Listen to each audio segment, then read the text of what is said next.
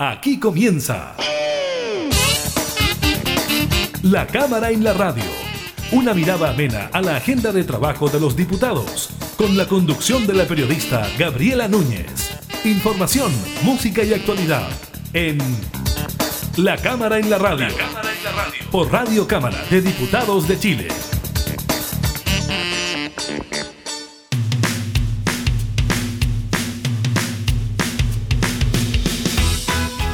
Tal? ¿Cómo están? Bienvenidas y bienvenidos a un nuevo programa de la Cámara en la Radio. Estamos junto a ustedes, como siempre, entregando información legislativa y temas de actualidad. Estaremos conversando con el diputado Camilo Morán de RN sobre la tramitación del tercer retiro del 10% de los ahorros provisionales de las AFP, semana clave. Está en la Cámara de Diputadas y Diputados. Conoceremos su postura y también eh, cómo votaría la mayoría de la bancada de Renovación Nacional. En materia de COVID, malas noticias en cuanto a la salud mental de los chilenos, porque nuestro país es el segundo a nivel internacional que más ha empeorado su salud mental, así que le estaremos comentando de esa encuesta que nos entrega aquellos datos. Violenta noche en la macrozona sur, ataques armados a dos recintos policiales, tres casas quemadas en el Silla y Tirúa. El gobierno habló al respecto, se lo estaremos contando. Y además le comentaremos sobre la aprobación en el Senado de un proyecto de ley que permite que el apellido materno pueda anteceder al paterno. Iniciamos la cámara en la radio.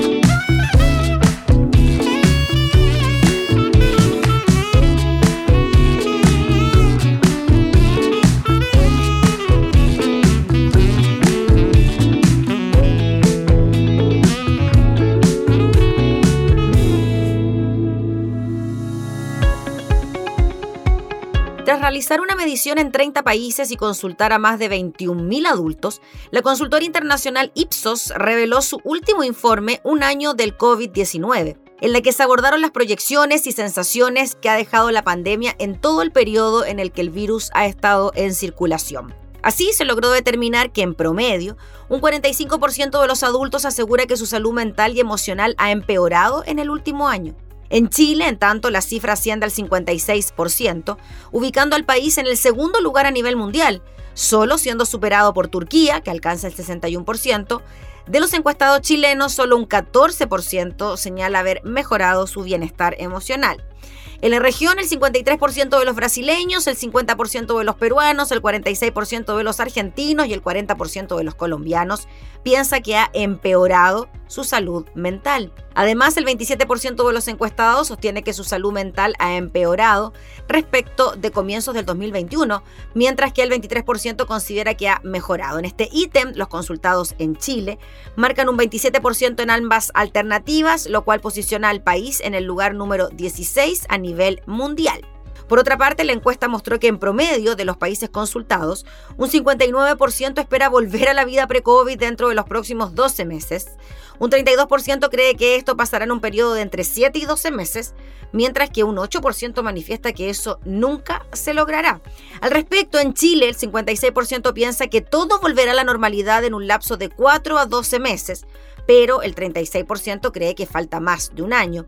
Solo el 7% responde que la vida pre-COVID se alcanzará en un periodo de 0 a 3 meses. Y un 2% señala que el país se encuentra viviendo de manera similar a antes de que comenzara la pandemia. En cuanto a cuándo la pandemia podría ser contenida a nivel mundial, el 58% indica que esto pasará el 2022, mientras que el 13% dice que esto ya está siendo controlado. En Chile, las cifras indican que el 39% cree que la situación se logrará estabilizar el próximo año, el 2022, y un 36% opina que será en más de un año. Solo el 2% asegura que la crisis sanitaria ya está bajo control y el 5% cree que eso se logrará dentro de los próximos tres meses. Para la gerente de Asuntos Públicos de Ipsos Chile, Alejandra Ojeda, en el diario La Tercera, asegura que los costos de la pandemia aún están por dimensionarse. Lo más evidente, dijo hasta ahora, han sido los costos económicos para el país y el deterioro de los ingresos para los hogares. De a poco, dijo, comenzamos a dimensionar que hay grupos de la sociedad que han experimentado más costos que otros, como por ejemplo el retroceso de la incorporación de las mujeres en el mercado laboral. Pero aún nos falta entender en qué nivel de deterioro de salud mental nos encontramos y cuál es el grupo con mayor daño. Los adultos mayores, las mujeres, las mujeres trabajadoras, los niños. Lo que sí está claro es el desafío que tendrá el sistema de salud a corto plazo en la materia.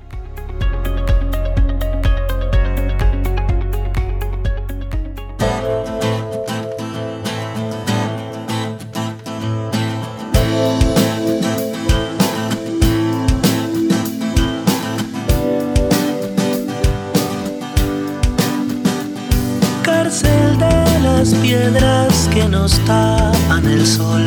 Tiene miedo el carcelero de nuestro amor y la bruma que avanza en la luna ha tatuado la piel del más fiel. Porque nunca él tuvo un amor que lo quiera y lo bese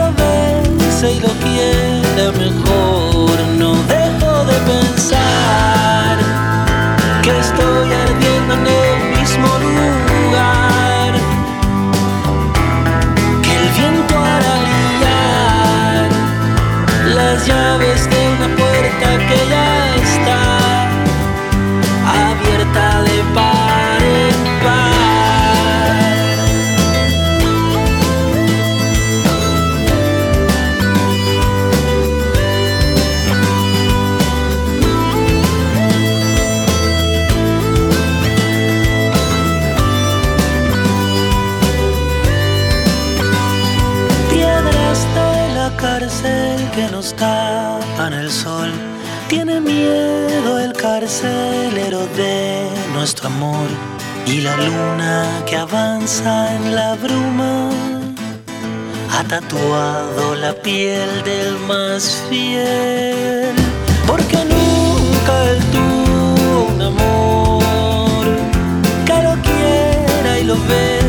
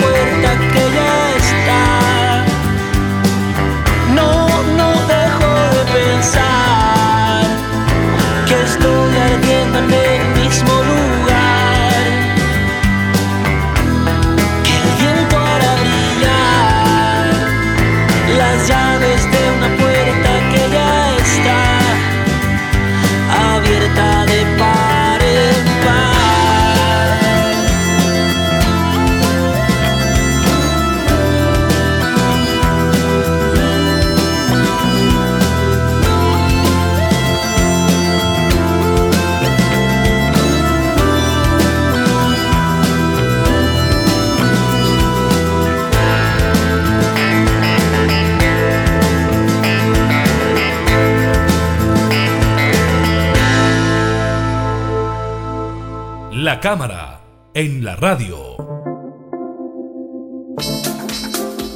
Durante esta semana se continúa con la tramitación del tercer retiro del 10% de los ahorros previsionales de las AFP, una situación que genera polémica debido a la aprobación, a la popularidad que tiene este proyecto, pero también por la postura del eh, gobierno que insiste en que esta iniciativa es inconstitucional. Vamos a conversar de este tema con el diputado Camilo Morán de RN. ¿Cómo está, diputado? Muchas gracias por recibirnos. Muchas gra- gracias, Gaby.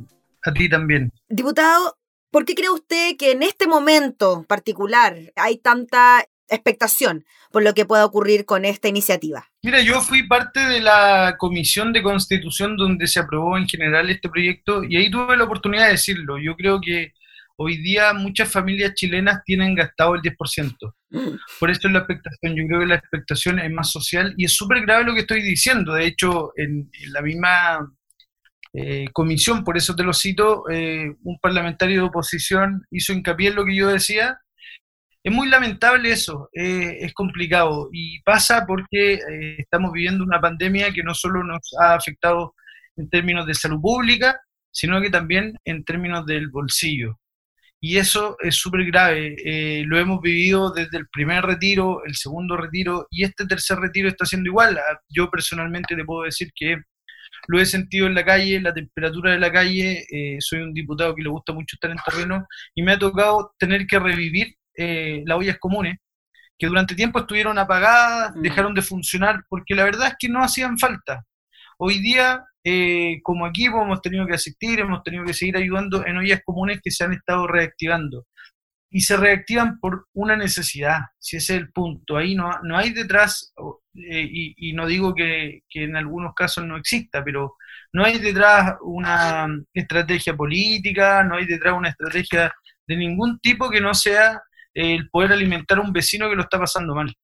Esa es una realidad y nosotros lo estamos viviendo. Y es por eso, diputado, que esta es una real alternativa de acceso universal a cierto tipo de ayuda. ¿Cómo lo ve usted en relación al escenario que nos comenta también? Mira, yo lamentablemente eh, nosotros pedimos que el bono clase media, que el IFE, fuera IFE universal. De hecho, le pusimos hasta nombre, IFE universal, porque creíamos que era la posibilidad de poder llegar con ayuda real a muchas personas. Lamentablemente, por más que yo valoro el esfuerzo del gobierno, estamos entregando 19 mil millones de dólares, una cifra eh, que nunca antes se había entregado en un, en un estado de, en una crisis como la que estamos viviendo, mucho menos. Entonces, eh, es valorable lo que el gobierno ha hecho, es un esfuerzo significativo, pero lamentablemente no llega a todos y con esa realidad nos encontramos en la calle día a día. Mucha gente que nos dice yo no entro en el IFE, yo he postulado el bono clase media, pero nunca me he ganado ningún bono porque soy muy rico, soy muy pobre para los bancos, pero muy rico para el Estado y esa es una realidad de la clase media, una clase media que por lo demás eh, y esto lamentablemente muchas personas lo hicieron mal administrando anteriormente. Eso también vale la pena decirlo. Es una clase media súper endeudada, una clase media que vive, que trabaja para pagar cuentas. Por lo tanto, y esas cuentas no se han congelado con la pandemia. Por lo tanto, eh, esta gente que está quedando sin trabajo, que tiene que salir, eh, que es comerciante y tiene que salir a trabajar para parar la olla, como se dice en chileno, no lo puede hacer por la pandemia, eh, pero tiene que tener alguna alternativa. Hoy día, lamentablemente, el 10%, no siendo una política pública, siendo una medida de emergencia muy mala por lo demás, porque efectivamente van a empobrecer las pensiones del futuro, es la única alternativa que hay sobre la mesa. Y al ser la única alternativa que hay sobre la mesa, es lo que tenemos que hacer porque de verdad que la clase media chilena está hasta el cogote con las deudas. ¿Y qué le parece, diputado Morán, que ahora el gobierno salga a apoyar lo que en un primer eh, momento fue una iniciativa del alcalde de Lavín, candidato presidencial, de ocuparlo el seguro de cesantía? Sí. De una forma, en vez de, algunos dicen que puede ser adicional al tema del 10% y a las ayudas, ¿cómo lo ve usted? Mira, yo eh, esa propuesta la he visto porque no es solo del alcalde Joaquín Lavín, también es del candidato presidencial de Renovación Nacional, el primario de Bordes. Sí. Entonces, vi la propuesta inicial, pero entiendo que la propuesta que está haciendo hoy día el gobierno es distinta. Yo estoy esperando ver la propuesta, he hablado durante la mañana con algunas autoridades del gobierno, para que me hagan llegar cuál es la propuesta concreta, porque efectivamente eso pondría otra alternativa sobre la mesa. Yo acabo de decir, apoyo el 10% porque es la única alternativa que hay sobre la mesa me gustaría evaluar la, alternativa que está señalando el gobierno para poder tomar una determinación. Estamos en plena discusión, o sea, todavía no parte la discusión del 10%, pero va a partir en las próximas horas, por lo tanto me gustaría poder evaluar todas las alternativas, pero yo creo que es súper difícil comparar cualquier aporte con el, aporte que hace el 10%. Además, es una especie de autopréstamo, por lo tanto también tiene un contenido de justicia social que la gente valora muy bien. Diputado Morán, ¿y NRN entonces habría un apoyo mayoritario al retiro del 10% en cuanto al voto que se requiere para la aprobación? Yo, Gaby, te podría decir que sin conocer realmente cuál es la alternativa que nos presenta el gobierno, mm. hoy día sí hay una mayoría de la bancada de RN apoyando el retiro del 10%. Diputado, y desde el punto de vista técnico, ¿se presentaron modificaciones, indicaciones para que finalmente este retiro del 10% se pueda realizar cada vez que haya un estado de excepción constitucional, es decir, que los cotizantes puedan tener algún tipo de derecho sobre sus ahorros previsionales y que además el Parlamento pueda presentar proyectos de ley que tengan que ver con la seguridad social, que hasta ahora eso es una atribución exclusiva del presidente de la República. ¿Cómo ve usted esa modificación que se realizó durante estos pasados días en la Comisión de Constitución? La verdad es que finalmente están los dos proyectos en tabla, los que vienen por iniciativas permanentes y transitorias. Nosotros como bancada de Renovación Nacional tomamos un acuerdo de irnos por la transitoria porque creemos que es la única que eh, sigue facultando al presidente de la República a presentar este tipo de proyectos, salvo en esta oportunidad que ya lo viene haciendo el Congreso, insisto, en el primer retiro, en el segundo retiro y en el tercer retiro. El problema que tiene eh, el, el proyecto por la vía transitoria es que el Tribunal Constitucional ya se ha pronunciado antes respecto a él lo que no hace que eh, en la iniciativa permanente el Tribunal Constitucional eh, se refiera en forma negativa a ese proyecto también. Muy por el contrario, yo creo que es más inconstitucional que el transitorio, que eh, desde mi punto de vista no es inconstitucional, sino que apela a un estado de emergencia que estamos viviendo. Por eso nosotros vamos a seguir insistir por la vía del transitorio. Mm. Y esperamos sacarlo adelante, por supuesto, y esperamos que el gobierno no lo lleve al Tribunal Constitucional. Ese otro dato anexo, o sea, eh, nosotros por supuesto que queremos que, si lo vamos a aprobar, que salga y que la gente pueda hacer uso de su 10%.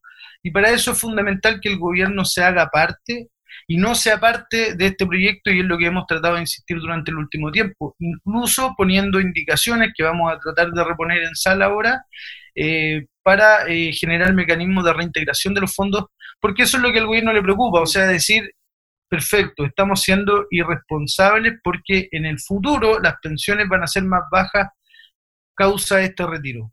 Perfecto, pongamos mecanismos de reintegración de los fondos, se lo hemos dicho incansablemente al gobierno, Eh, y si el gobierno no se quiere hacer parte, en definitiva lo vamos a hacer nosotros vía indicaciones en sala. Diputado Morán, sabemos que todavía no conoce el detalle de la alternativa del gobierno en cuanto al seguro de cesantía, pero considerando estos escenarios, la ayuda que ya se aprobó la semana pasada en cuanto al eh, bono clase media y el IFE, y también el préstamo solidario, supongamos que el 10% también se logra aprobar y que no va a ir el gobierno al Tribunal Constitucional, y además el seguro de cesantía, ¿usted cree que con estos tres elementos podríamos estar hablando de una ayuda más bien contundente para llegar a la mayoría de los chilenos? Por supuesto que sí, hay evaluaciones técnicas de eh, el impacto que provocó económicamente el primer y el segundo retiro. A mí no me cabe duda que este tercer retiro también va a generar un, impacto de reactivación económica, sobre todo local, eh, que va a ser muy positivo para, para la sociedad chilena. Y yo me guardaría, eh, me reservo mi, mi opinión respecto al proyecto que presenta el gobierno porque no lo conozco, pero también creo que sería importante mantenerlo eh, porque no sabemos cómo va a seguir reaccionando la pandemia. O sea, hoy día lo que más necesitamos es que la gente esté confinada, esté en su casa, la región metropolitana completa está en fase 1, hay muchas regiones del país que están en la misma etapa, por lo tanto necesitamos que la gente esté así porque es la única alternativa, y esto lo han dicho los científicos de todas partes del mundo, es la única alternativa para que la cantidad de contagios vaya disminuyendo.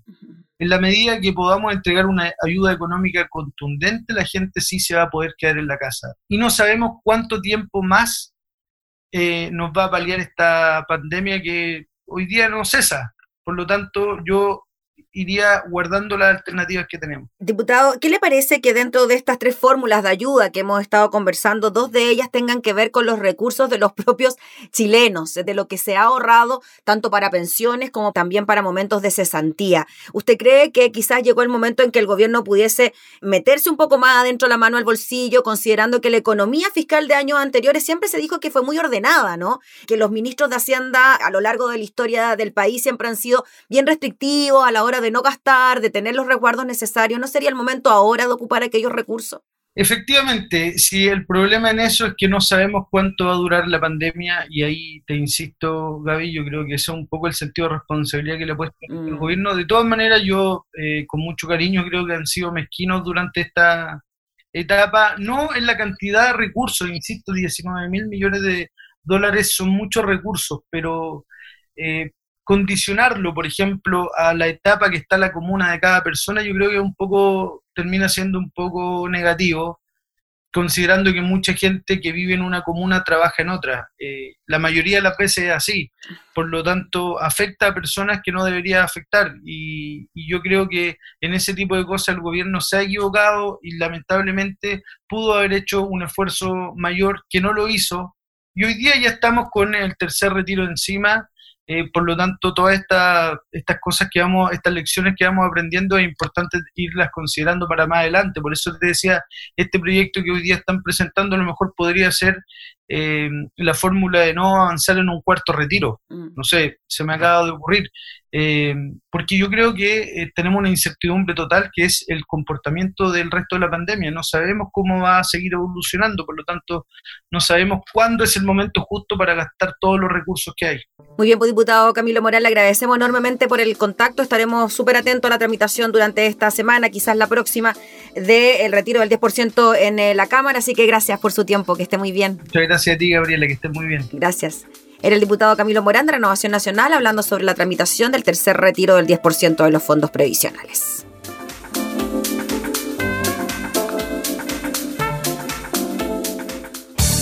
Información parlamentaria, entrevistas, música y actualidad. Todo esto y mucho más en La Cámara en la Radio. La Cámara en la Radio. Con la conducción de la periodista Gabriela Núñez.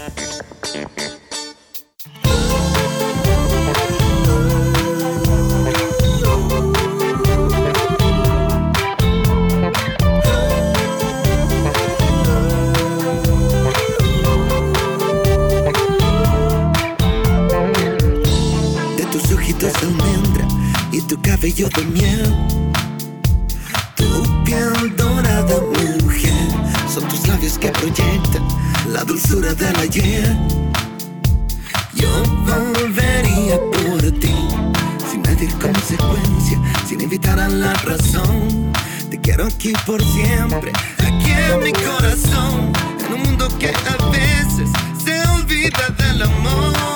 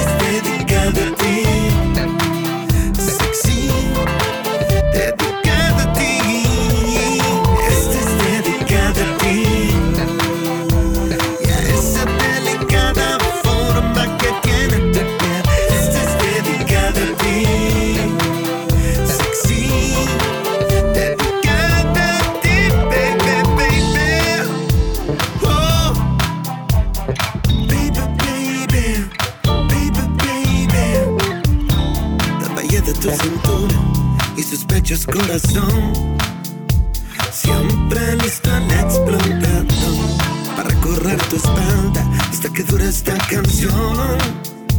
Siempre listo para tu amor, sin medir consecuencia, sin invitar a la razón. Te quiero aquí por siempre, aquí en mi corazón, en un mundo que a veces se olvida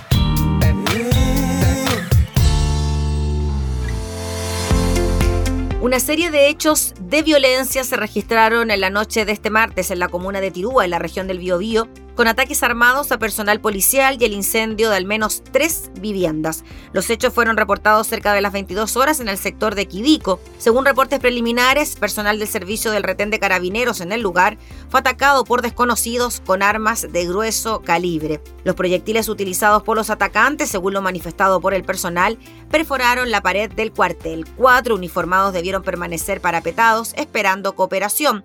Los carabineros no contaban con vehículos policiales operativos en el retén. Información policial dio cuenta además del bloqueo de la ruta P72S a la altura del kilómetro 47 en Palo Blanco, en el sector de Tranaquiepe, con la finalidad de impedir la cooperación de personal policial desde Cañete y Tirúa. Personal de control de orden público de Tirúa y Los Álamos fue derivado al lugar. Quien se refirió a estos hechos fue el subsecretario del Interior, Juan Francisco Gali, quien condenó y relató también lo que ocurrió en Tirúa. Dijo que la información de lo ocurrido ayer en Quidico, en Tirúa, es de la mayor gravedad. Cuatro cabañas de material ligero quemadas, pero los antecedentes asociados a los hechos son muy preliminares. Lo que se ve es que hubo un incidente previo, un desalojo, una persona que llega al Cefam de Tirúa herida. Hay que esperar, eh, dijo el subsecretario Gali, la investigación, hay que ver cuál es la vinculación entre ambos hechos y naturalmente condenar toda esta violencia porque estas claramente lo que pretenden es causar temor en la población de Tirúa de Quidico. Por otro lado, relacionó estos hechos con los ocurridos anteanoche y con la detención de un funcionario judicial en Traiguén. Meas Unilo dijo con lo que hemos visto en los últimos días, lo que hemos visto es la presencia de armas de fuego. Ayer hubo ataques con armas de fuego en el retén de Quidico, hubo ataque con armas de fuego en la comisaría de Ercilla y esa presencia de armas de fuego yo la vinculo, dijo, con la incautación de armas de fuego de alto calibre y munición que se le hizo a un funcionario judicial en la comuna de Traiguén. Lo segundo lo vinculo con lo ocurrido antenoche en Victoria. También agregó Juan Francisco Gali que si estos hechos de violencia lo que pretenden es inhibir a la justicia chilena para que tome decisiones de acuerdo a derecho, es una sucesión de juicios orales, audiencias preparatorias y controles de detenciones de personas que están detenidas por hechos de violencia en la macrozona sur. Yo les digo de inmediato, dijo el subsecretario del Interior, ninguna violencia va a inhibir que la justicia actúe y parte de nuestro rol para ejercer el control en la macrozona sur es que aquellas personas que están detenidas como consecuencia de una investigación criminal sean juzgadas.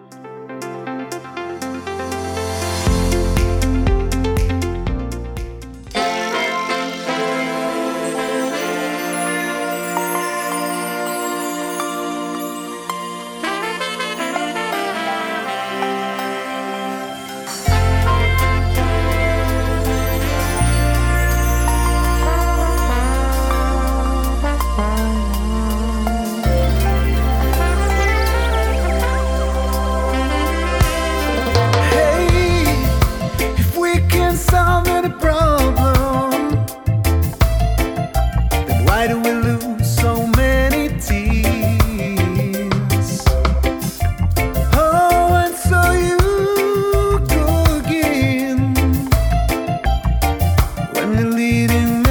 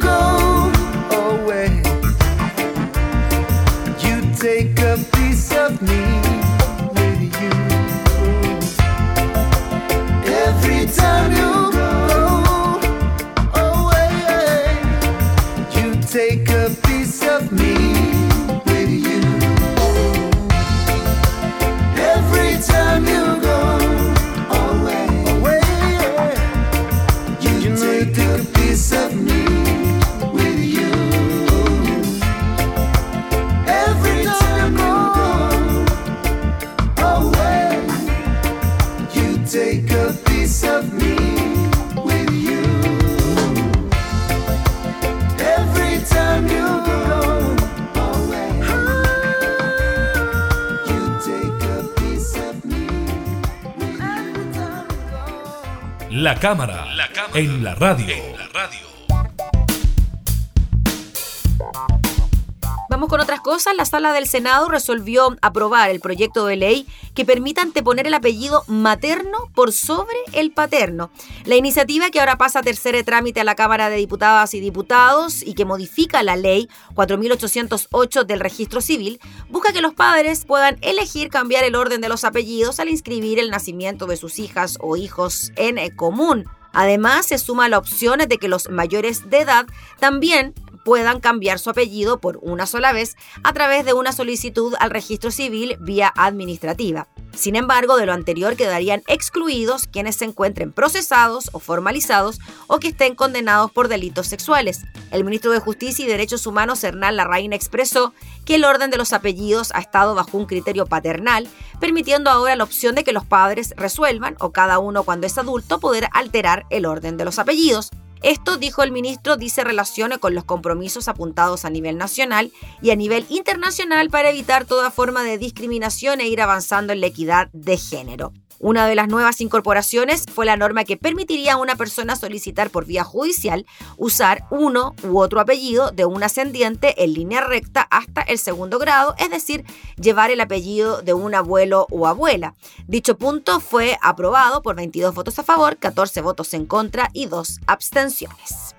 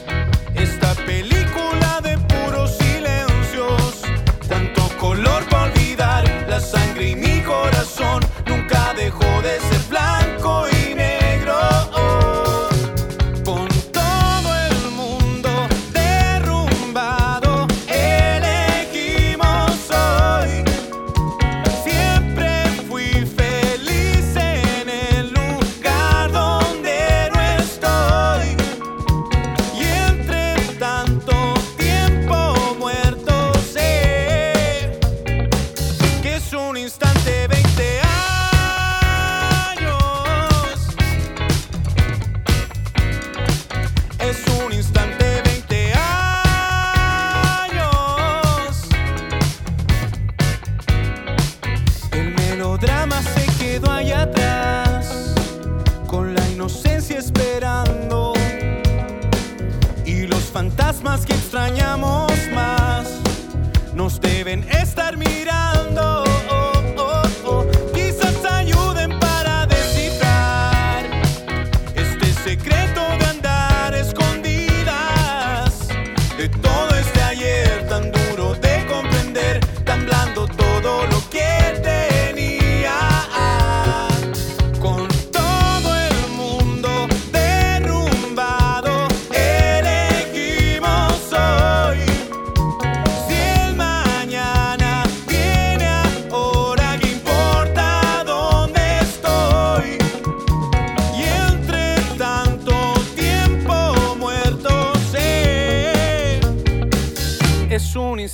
Instante 20 años.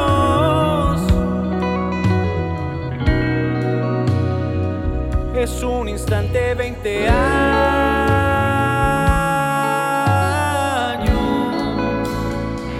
Es un instante 20 años. Es un instante 20 años.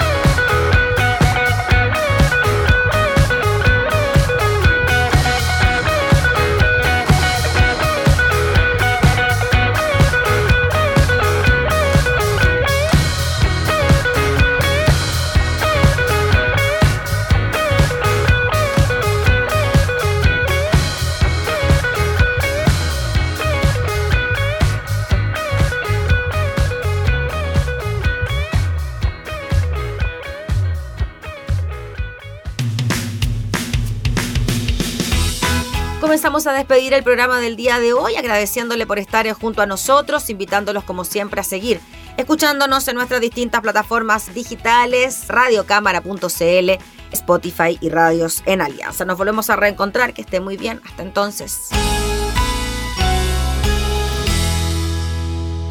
Hemos presentado La Cámara y la Radio.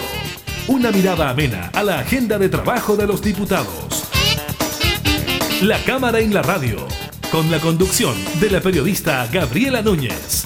Información, música y actualidad en Radio Cámara de Diputados de Chile. Acercando las leyes.